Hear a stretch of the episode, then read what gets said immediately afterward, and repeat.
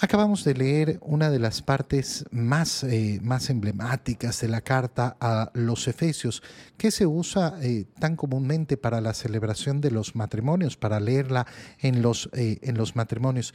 Y es bello saber entender profundamente lo que acabamos de leer. ¿Cómo inicia esta parte San Pablo? Respétense unos a otros, por reverencia a Cristo se va a referir a esa relación matrimonial. Esa relación matrimonial que no es cualquier cosa, es una relación sacramental, es sagrada. Y por tanto, eh, no, no, no, no, estamos hablando simplemente de una relación de compañeros, de partners, de, de aquellos que se quieren mucho, no, de aquellos que han sido unidos con el santo sacramento del matrimonio. Y la base de esa relación entre hombre y mujer, ¿dónde está? En el respeto. Fíjate bien lo que estamos diciendo. La base, la base, respétense unos a otros y háganlo por reverencia a Cristo. El respeto va a ser siempre la base del amor. Ahí donde no hay respeto, es imposible construir el amor. A mí me ha tocado, por ejemplo, trabajando con diferentes parejas, escuchar que dicen, eh, ay, yo lo que más quiero es que me respeten. Lo que más quiero. No, pues eh, eh, es lo mínimo y lo básico. El respeto es lo mínimo y lo básico. No puede ser lo más. Lo más, lo más es lógicamente la entrega de la cual ya vamos a hablar, pero la base es el respeto, el piso sobre el cual se puede construir el edificio del amor. Ahí donde no hay respeto, no hay amor y nunca va a haber amor. Qué importante tener esto claro.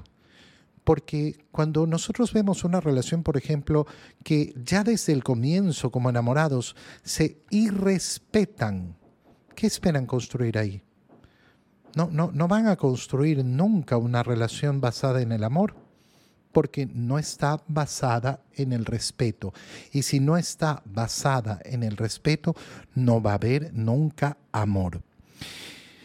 Que las mujeres respeten a sus maridos como si se tratara del Señor. Y aquí vienen palabras eh, tremendas de San Pablo, porque el marido es cabeza de la mujer como Cristo es cabeza y salvador de la iglesia. ¿Por qué el matrimonio necesita tener una cabeza? Muy sencillo, es de verdad sumamente sencillo. No toda institución puede ser democrática. No toda institución puede ser democrática. Yo sé que lo que estoy diciendo son malas palabras para muchos. ¿Por qué? Porque nos han metido en la cabeza que todo tiene que ser democrático. Y yo cuando estoy preparando a los novios para el matrimonio, normalmente les pregunto, oigan, en el matrimonio todas las decisiones tienen que ser democráticas, ¿verdad? Sí, sí, por supuesto. ¿Cómo? ¿Cómo haces para implementar una democracia entre dos. Entre dos no puede existir una democracia, como no puede existir una democracia en muchísimas instituciones. No porque el conserje de la empresa está en contra de las medidas económicas que ha tomado el gerente, significa que eh, vamos a tener que cambiar la decisión del gerente porque eh, el conserje y los demás empleados están eh, como mayoría. Ah, es que la mayoría pensamos, sí, pero aquí hay una institución que está establecida de otra manera. No está establecida bajo los términos de la democracia. Qué terrible es cuando eh, nos convencen de que todo, todo, todo tiene que ser democrático. No, pues hay instituciones que no funcionan democráticamente y el matrimonio es una de esas. ¿Qué tiene que hacer el matrimonio? El matrimonio tiene que dialogar y ponerse de acuerdo en el 99.9% de las veces. Ese es el ideal al cual debe apuntar el matrimonio.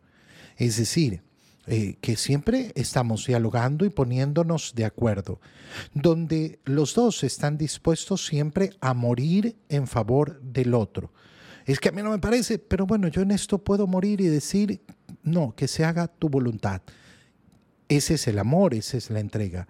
Pero habrá un 0.1% de veces en que no nos ponemos de acuerdo. Y claro, no, entonces tiene que ser democrático. Bueno, yo voto que sí y tú votas que no. Y estamos en las mismas.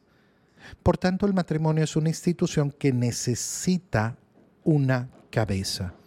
Y dice el Señor, eh, esta cabeza es el esposo. Las esposas deben someterse eh, a eso. Claro, eh, aquella persona que no quiere leer las escrituras comienza a gritar, ay, machistas, machistas, ¿cómo va a ser esto? espérate un poquito porque no hemos terminado la lectura. No hemos terminado la lectura. Si tú vas a sacar conclusiones a esta altura, qué, qué equivocado vas a estar porque no vas a entender la totalidad de lo que está diciendo San Pablo. Las mujeres eh, respeten a sus maridos como si se tratara del Señor, porque el marido es la cabeza de la mujer. Y efectivamente, nosotros vemos muchas, muchas veces en que la mujer está descabezada. ¿Por qué? Porque tiene un mal esposo que no ha sabido hacer de cabeza. ¿Qué es ser cabeza? Ser cabeza es ser el sacerdote del hogar, el que preside esta familia, el que preside este hogar. Como el sacerdote preside la Eucaristía, el, el, esposo es el santificador del hogar, el que como cabeza tiene que santificar su hogar. Por tanto, no tiene nada que ver con eh, este es el que manda porque yo soy el que la cabeza y mi palabra es ley y se acabó. No, no, la cosa es mucho más profunda y mucho más hermosa. Y efectivamente, cuando el esposo no hace de cabeza, ocasiona que la mujer muchas veces se descabece yo a veces veo relaciones matrimoniales donde eh, la mujer ha perdido la cabeza, pero mire, padre, mi esposa, sí, está descabezada. Y comienzo a averiguar y comienzo a ver y le tengo que decir, es culpa tuya. Es culpa tuya. Tu mujer está descabezada porque tú no has sido la cabeza que tenías que ser. Por lo tanto, así como la iglesia es dócil a Cristo, así también las mujeres sean dóciles a sus maridos. Qué bonito es entender esto a partir del sacrificio de Cristo en la cruz, que es camino de humillación. ¿Y por qué yo tengo que ser dócil? Porque es camino de humillación y el camino de humillación es camino de verdadero amor. Si tú quieres caminar el camino del amor, no es en la arrogancia, no es en la dureza de corazón donde se va a caminar. Maridos, y ahora empieza la segunda parte, amen a sus esposas como Cristo amó a su iglesia. ¿Cómo amó Cristo a su iglesia? Entregándose por ella para santificarla, purificándola con el agua y la palabra, pues él la quería presentar ante sí mismo resplandeciente, sin mancha, ni arruga, ni cosa semejante, sino santa e inmaculada resumen de lo que acaba de decir San Pablo. Maridos, amen a su iglesia como Cristo amó a la iglesia y como amó Cristo a la iglesia, entregándose por ella en la cruz, muriendo por ella en la cruz. Te lo digo en palabras más claras. Maridos, amen a sus esposas muriendo por ellas. Muriendo por ellas. ¿Qué significa ponerlas en primer lugar? Ponerlas delante de sí mismo por tanto, ese esposo que quiere ser verdadera cabeza va a saber renunciar a su voluntad, a su deseo, a su capricho en favor de su esposa porque va a estar muriendo continuamente por ella. No, yo no, no, no, no, no voy a morir porque mi voluntad, mi voluntad, mi voluntad. Ok, nunca vas a amar. Nunca vas a amar de verdad, nunca vas a amar mm, de verdad. Fíjate cómo eh, lo que establece San Pablo es que el esposo tiene la obligación de presentar a su esposa ante Dios como Cristo ha presentado ante el Padre la iglesia. Por tanto, el esposo tiene la obligación de santificar a su esposa. Dicho en otras palabras, lo primero que te va a preguntar, esposo, Dios, cuando te presentes delante de Él es, ¿dónde está tu esposa? Ah, no, yo no sé. No, no hermano mío. Una vocación tenías, la de esposo. Primero y ante todo, no la de padre, la de esposo. Porque uno no puede ser padre si no es esposo. Y entonces, primera responsabilidad, antes que los hijos, antes que los hijos, el ser esposo y santificar a tu esposa. Ser cabeza, por tanto, no es el que arrastra los pies detrás de la esposa mm, yendo a misa. No, es el que va por delante, guiando a su familia, llevando a su familia. No es el que reza porque la esposa, ay, mi esposa me hace rezar todos los días.